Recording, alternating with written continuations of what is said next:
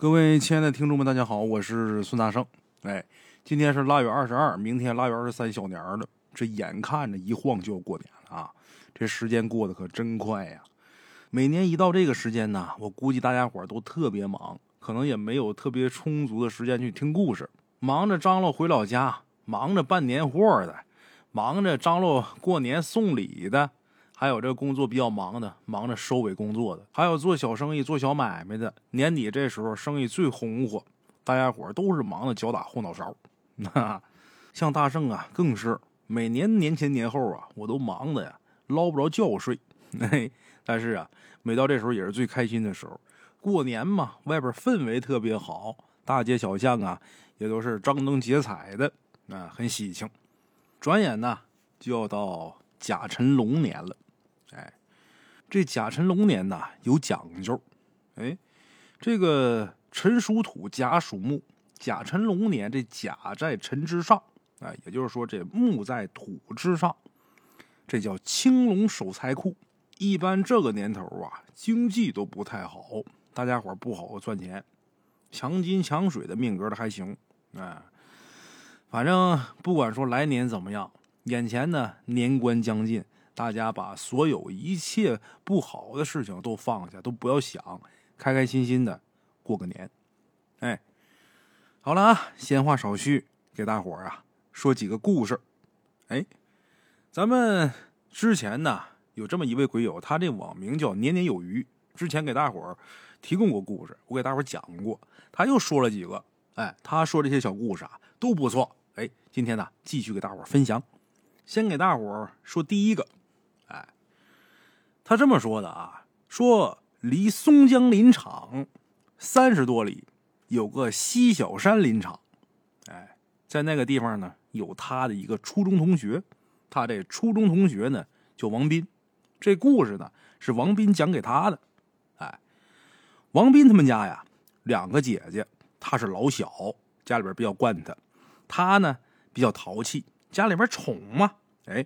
小升初那年暑假呀，因为没有作业嘛，这王斌在家可就撒了欢了啊，好顿折腾啊。话说有这么一天，这王斌呢想去山里边摘点托盘解解馋。什么是托盘啊？这个东西啊，学名叫覆盆子，这玩意儿长得呢跟树莓挺像，但是不是树莓。大圣我老家那地方辽宁这地方长，哎，在咱们中国境内呢，吉林、辽宁、河北、山西、新疆这些地方长这东西。在国外，像日本、西伯利亚、中亚、北美、欧洲一些地方长这东西，哎，这个东西它比较稀有。我们这边啊，虽然有这东西，但是也不叫覆盆子，也不叫小托盘咱们鬼友他们那地方管这叫小托盘我们管这呀叫火把哎，你要说这俩字怎么写，我还真就不知道。具体是哪个火哪个奔我也不知道。那奔怎么写，我也不知道。反正就这么叫火把啊。他们那叫小托盘话说这王斌小升初暑假那年，在家里边因为没作业，闲的没事到处野，到处去玩有一天嘴馋了呢，就想去山里边摘点这托盘回来解解馋。在家里边找了个饭盒，又找了个木棍跟家里说了一声呢，就到附近的山上去摘这托盘去了。哎，就去摘这覆盆子啊。这覆盆子啊是一种灌木植物，枝上全都是刺儿。哎，路边就有。王斌沿着公路走了好长时间呢，期间也看见了一些托盘，但是都是稀稀拉拉的，有那么几颗，不是很多。这王斌呢不死心，他想多摘点回家之后拌白糖吃。啊，又走了一阵儿，看路边转弯那地方山坡上有个石喇子，这石喇子附近红红绿绿的看不清楚，但是感觉这地方肯定得有不少托盘。虽然是半山腰，但是架不住嘴馋呢。王斌就抓着野草，拉着树枝爬了半天，爬到了半山腰那石喇子那儿。哎，那费了好大劲呐！好不容易爬到地方，可到地方看清楚了。之前离得远没看清啊，到地方看清了，这红红绿绿的根本就不是什么托盘，是什么呀？一顶花花绿绿的轿子，就是过去古时候人抬那轿子。哎，但是这轿子是彩纸还有一些碎布扎的。一人多高？王斌他没见过这个呀，轿子这东西就在影视剧里看过呀，觉得这东西挺新鲜。但是啊，这会儿啊，挺气挺恼，觉着新鲜，是因为发现个自己没见过的玩意儿；又气又恼啊，是因为自己爬了半天，满头大汗呢，身上被这树枝给刮的呀，好几处都破了皮了。这衣服啊，也好几个地方都刮破了。没成想到这地方一看，是这么个玩意儿，哎，又气又恼，也没太多想。王斌因为好奇嘛，把这轿帘撩开了。把这轿帘撩开之后，发现里边啊还有一把椅子。哎，这王斌呢就想坐上去感觉感觉这个坐轿子的滋味可是刚坐上去啊，还没坐稳呢，这轿子这椅子咔啦一下就让他给坐碎了。王斌呢没防备，身子一歪，自身的体重就把这轿子就给撞破了。这轿子咱前面讲了，它是彩纸和碎布头扎的，那哪能禁得住他呀？这一下就把这轿子给弄碎了。哎。他也从哪这轿子里边轱辘出来了，哎，这一摔呀，把他摔得不轻。那地上还全都是小石头子儿，在地上啊，咕噜两三个个，哎，才被这个小灌木给挡住了。刚才自己摘那点托盘啊，在那个手里那饭盒里边装着呢，结果这一下全洒了。王斌起来之后啊，这个气呀，也不管被划破的这胳膊还有脑袋了，上去就开始踹这轿子。这轿子那骨架啊，拿什么扎？拿苞米盖子，就是玉米秸秆骨架是拿这扎的，然后上面糊的彩纸，弄的碎布头，那能禁得住他踹吗？几脚就把这轿子给踹个稀烂。哎，这气儿算是撒出来了。破的地方这会儿啊，慢慢的也觉得疼了。刚才生气啊，这气顶脑门啊，也不觉得身上疼。这会儿啊，把这轿子给踹了，这气撒出来之后，觉得身上疼了。哎呦！气哼哼的，也不管那个刚才掉地上那托盘了，哎，半出溜半跑，下了石喇子，回家。哎，等到了家之后啊，他姐一看他这个狼狈相啊，又气又心疼的，啊，还觉得挺好笑。得了，赶紧把破这地方洗一洗。哎呦，造这个样啊！赶紧把衣裳脱了，给你洗一下。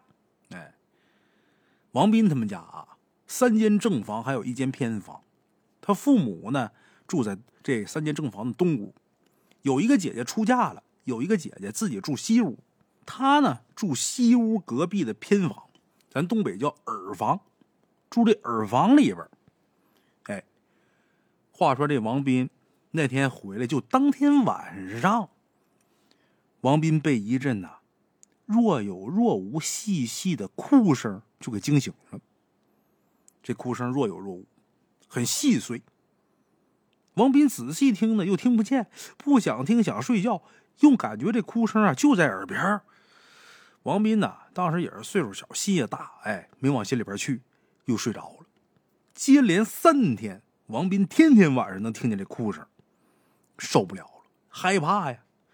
头一天心大，睡着了；第二天还能听见，心里边觉得纳闷；第三天又听见了，受不了了，开始害怕了。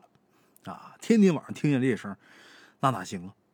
吓个半死，半夜呀去找自己爸妈，跑到这正房东屋找自己爹妈呀，说这事儿。哎，他爸妈听他说完之后也觉得奇怪，为什么呀？因为这两口子也听见了，之前也听见了，可是出去找呢，又什么也没看见，也没发现有人。今儿儿子来这么一说，王斌他爸呀就感觉这事儿啊事有蹊跷，然后就去王斌他姐姐那屋去看去了。哎。敲敲门，进自己姑娘屋子。进去之后，开灯这一看，可了不得了。王斌他姐呀，上半身就光着呢，上身赤裸，坐炕上哭呢。王斌他妈呀，赶紧弄件衣服给自己姑娘啊先披上，哎，然后问姑娘啊：“哎呦，姑娘，你这怎么了呀？”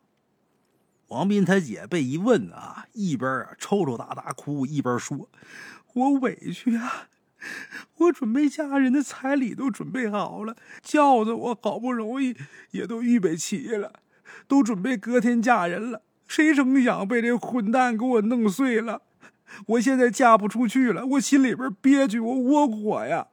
我要把你闺女抓去，给我当烧火丫头。王斌他妈这一听就知道了，闺女这是着了什么道了，让什么给找上了，赶紧先好言相劝。先哄自己家姑娘，哎，折腾半天，好不容易，他姑娘不哭了，睡着了。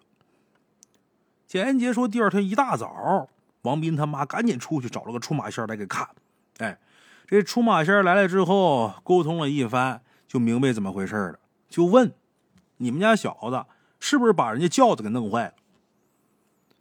王斌就说：“我那天我上山去踩托盘，我是看到个轿子，我好奇就给弄坏了，我也不是故意的，他那边太不结实了。”这出马仙说：“呀，哎呀，你把人家黄仙准备嫁姑娘的轿子给弄坏了，人家能不来找你要说法吗？”王斌他妈一听明白了，赶紧问怎么解决呀？这出马仙说：“呀，你们家呀，赶紧给扎个新轿子，然后啊备一份礼，哎，然后让你们家孩子把这东西啊。”送到那个发现轿子那地方去，到那之后烧香磕头，给人赔礼道歉，这么才行，要么人家不能干。那就这么的，王斌他爸赶紧找人重新给扎个轿子，然后又准备了烧鸡、蒸鱼、馒头、猪肉这些东西，让王斌呐去发现轿子那地方给磕头烧香，哎，给人赔礼道歉，这事儿啊才算是过去。好在后边王斌他姐啊再没发生什么事儿，人家呢。挺讲理，你把我这玩意儿给我弄坏了，你赔我个新的。然后你呢又赔了一份礼，又给磕头道歉呢，我呢不与你计较，挺讲理。哎，这就是咱们今天讲的这第一个故事，关于黄仙嫁女儿，关于轿子的故事。哎，再来说咱们今天的第二个故事，这故事也是年年有余这位好朋友提供的啊，他一共给我提供了好几个故事，估计咱们今天这一期啊都说不完。这第二个故事呢，他给起了个名字，叫《千年杀》。嘿嘿，这三个字啊，我估计啊，小时候淘气的小朋友都再熟悉不过了。什么是千年杀呀？这我就没办法具体跟大伙解释了啊。如果要是不明白的，可以去百度一下搜一下 啊。这个故事啊，发生在桦树镇小学。这桦树镇小学有个十二三岁的淘小子，这小子这姓啊挺特殊，姓什么呢？姓曹。哎，叫曹伟杰。话说曹伟杰有天晚上放学，背着书包回家。他们家呀，离学校有点远，在这个镇子的边上。在他路过一片人家的时候，他就听到一阵叽叽的叫声。曹伟杰呀，好奇就过去看，什么呢？原来是一只黄鼠狼啊，卡在一片帐子上了。这帐子东北话就是篱笆，哎，卡帐子上了。那仗着东北这个仗着过去啊，都是一些树棍夹的。现在即便是在农村呢，也很少能看见夹帐子的了。但是大概在不用往远了说，二十年前吧，还几乎家家都夹帐子呢。即便是院墙啊有，但是后边有个篮子什么的，有个小菜园什么的，也都拿那帐子给夹起来。哎，拿树棍夹这帐子。这黄鼠狼呢，就夹这帐子这缝了，就两个树棍中间那缝那儿了，就卡那儿了。卡住之后吧。前爪不着地儿，后爪呢也没什么东西可蹬，就整个悬空了。前爪后爪乱蹬乱叫。曹伟杰一看，哟呵，这是个乐子哈，过去瞧瞧。这黄皮子也怪，一看来人了，他也不挣扎了，也不叫了，那眼睛啊锃亮，就盯着曹伟杰，就好像等他把他给救下来呢。曹伟杰走到近前一看，哈，卡这黄皮子边上还有四五只小黄皮子，有一只啊，那脚也被铁丝给缠住了。想挣也挣不下来，曹伟杰先去把那小黄鼠狼脚上那铁丝给解下来了，然后一边解一边说：“你别咬我啊，我给你解开，你能去玩去了。”说着就把这个缠小黄皮子腿的铁丝啊就给改开了，然后转头看这大黄皮子。这大黄皮子眼看那小的被曹伟杰给解开给救了啊，拿眼睛直盯着他。这曹伟杰呀转到这大黄皮子后边，突然间心里一动，就想起来最近。在学校新学的一个非常火的绝技了，什么呀？千年杀。于是这哥们儿啊，双手抱拳，竖起食指，对着黄鼠狼的屁股就来了一个千年杀。哎呀，捅的这黄鼠狼啊，吱喳一声啊，也没用他帮忙，直接就钻出去了。曹伟杰一看这黄鼠狼出来了啊，乐坏了。小黄鼠狼看大黄鼠狼出来，都围过来了。这大黄鼠狼看了看曹伟杰，又舔了舔小黄鼠狼，然后歪着腿蹦蹦哒哒走了。哈哈，放学半道上碰见这么个乐子，曹伟杰心情大好，也不着急回家了，又溜溜达达的去找乐子玩去了。晚上天黑了，曹伟杰一看该回家吃饭了，就往家走。可刚进门啊，就看见有个女的在自己家跟自己母亲吵架呢，说话的声音很大。可是呢，他没听明白，就看他母亲唯唯诺诺的，一个劲儿的给对方赔礼道歉。曹伟杰一进屋之后，这女的一看他回来了，哎呀，指着曹伟杰呀大骂呀：“你个小王八羔子啊！你说你好心救我孩子，我感谢你，可你顺手你把我救了就完事了呗？你还捅老娘屁股，你个小王八蛋！你天生的小色坯子！你要捅你捅别人家姑娘啊！你干嘛捅老娘屁股啊？捅的我现在屁股都疼！”一通骂。骂完头也不回走了。哎，看来人走远了。曹伟杰他妈呀，也看人骂。哎呀，你个混账啊！你不知死活呀！你可惹了大祸了。你知道刚才来那是谁吗？那咱镇上出了名的出马仙啊！他刚才来的时候被黄皮子上了身了。人家黄大仙可说了，说你下午捅人家屁股，找我来讲理来了。你个小瘪羔子，我他妈打死你！哎来自母亲的关怀，来自父亲的疼爱，啊！可骂归骂，打归打，日子还得过。曹伟杰他们家呢，也没发生什么大事家里人慢慢的也就把这事给忘了。哎，转眼到了暑假的时候，曹伟杰跟小伙伴们呢一起玩，就看见有个牛车。八几年的时候，那时候也没什么可玩的东西，看见牛车呢，也能上去玩一阵曹伟杰淘气，就上那牛车上，一脚呢。踩在牛车上，另一只脚呢踩牛屁股上了，然后俩脚呢还往两边使劲蹬。这牛被人蹬屁股，它就往前走啊。可没人知道，这牛车呀，他没说给套牢套这牛身上，他就是搭在牛身上，就挂牛身上了。这牛往前一走，这车没动，这曹伟杰呀直接就劈了个大叉。这牛呢往前窜了一步啊，就站那儿了，直接纯纯一字马啊，直接就劈开了。最硬的就是这老牛啊，往前挪了一步之后啊，就不动，就定那儿了。往前这一动，他这腿咔劈开之后，这老牛定那之后，他就卡那儿了，就定这个牛和车之间了，下不来了。哎，给疼的嗷嗷直叫唤呢。这些小伙伴也不知道怎么办呢，赶紧叫大人。大人来了，把他抱下来，赶紧送医院。到医院之后一诊断，曹伟杰有根韧带彻底就断了。就算是手术缝合以后啊，也会有后遗症。哎，再后来呀，这曹伟杰呀，也算是因祸得福了。走路呢是一瘸一拐的，但是呢，这家伙能匹一字马啊，这个让大家伙很羡慕。镇里的出马仙就说了，这曹伟杰呀，他先是救了这小黄鼠狼，人家感恩，可他捅人家屁股，所以呢，人家要报仇。虽然说人家黄仙没捅他吧，但是呢，劈了他一个大叉。这也算是一个惩戒了，啊！看来这玩笑吧不能随便开。另外一个，你开这个玩笑，你那受不了，搁谁谁都是急眼。这就是咱今天这第二个故事。今天咱说这俩故事都跟黄仙有关系。哎，一提到这东北的大仙儿啊，那可有的说了。关于咱们东北这五大家的故事啊，数不胜数。那你就是一连说一年，天天不重样，那绝对说不完，那太多了。这五大仙文化呀，在咱们东北也是一个特色了。但是东北各地啊不一样。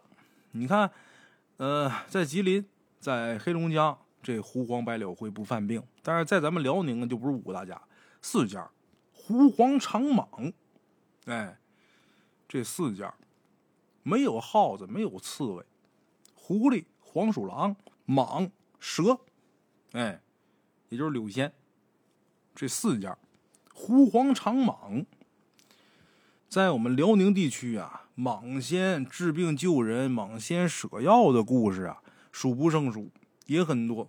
哎，像前两天啊，我去干活，哎，那地方啊有一个蟒仙井，这蟒仙井啊。很多年了，也不知道具体是哪朝哪代有这么一口古井。这井里边住个蟒仙，哎，有个老太太九十多岁，现在还活着呢。这老太太呀，每年总去拜这个蟒仙。这蟒仙的真身哈，谁都没见过。但是蟒仙每年都回到这个蟒仙井这地方，他回来蜕皮，年年回来蜕皮，看不见这蟒仙，但是能看见这身皮，每年都回来蜕皮。有一个特别有意思的事是什么呢？这老太太啊，就说她年轻的时候缺医少药的时候，但凡哈有点什么毛病，或者说家里人有点什么病，她就到这个蟒仙井这来求药，弄一个碗，弄块红布，把这红布啊就铺到井口那位置，然后把这碗扣到这个红布上面，之后啊烧香磕头念叨，都是天黑的时候来，等第二天一早来看，把这碗一掀开，里边准有药。这药不一定是什么东西，但是把这东西拿回去，谁有病给谁吃了，吃完之后这病就好。哎，这地方现在也是给保护起来，也不是说谁都能进去，谁都能看得着的。这事儿我是听谁说的呢？听一所寺院的住持跟我讲的，咱俩关系不错，咱俩聊天的时候他跟我说这事儿，哎，所以说可信度还是比较高的。哎，我还特意去这个蟒仙井啊待了一会儿。当然现在啊，随着这个医疗技术啊。发展的越来越好，去跟蟒仙求药这事儿倒是没有了。但是现在家里边有身体不好的人，去那儿念叨念叨、求求拜拜、点个灯、挂个牌的人还是挺多的。啊，好了，咱们今儿这故事啊，就给大伙儿说到这儿。我是孙大圣，咱们下期见。